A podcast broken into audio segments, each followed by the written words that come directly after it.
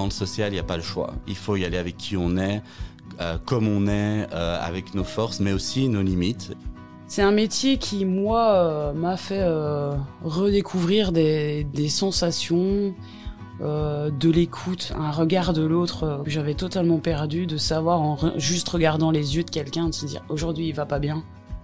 On pense que c'est un petit acte d'écouter, mais en fait c'est la plus jolie chose que tu puisses apporter à quelqu'un, l'écoute. C'est vraiment ça en fait que je fais dans mon métier maintenant tous les jours. Voilà, je ne travaille pas juste pour moi. J'avais besoin d'être utile peut-être pour les autres. Pour moi, c'est un des plus beaux métiers que j'aurais euh, pu faire. J'ai pas envie d'en changer. Moi, ce que j'adore dans mon métier, c'est rassurer les patients. Mais ce qui me plaît autant, c'est la richesse euh, des échanges humains. Je kiffe bien, j'aime vraiment bien mon métier. Quoi. Je pourrais en parler des, des heures et des heures, je pense. Que j'adore dans ce métier, c'est qu'on a des leçons de vie chaque jour. Les enfants euh, sont vraiment, euh, euh, enfin, nous apportent énormément.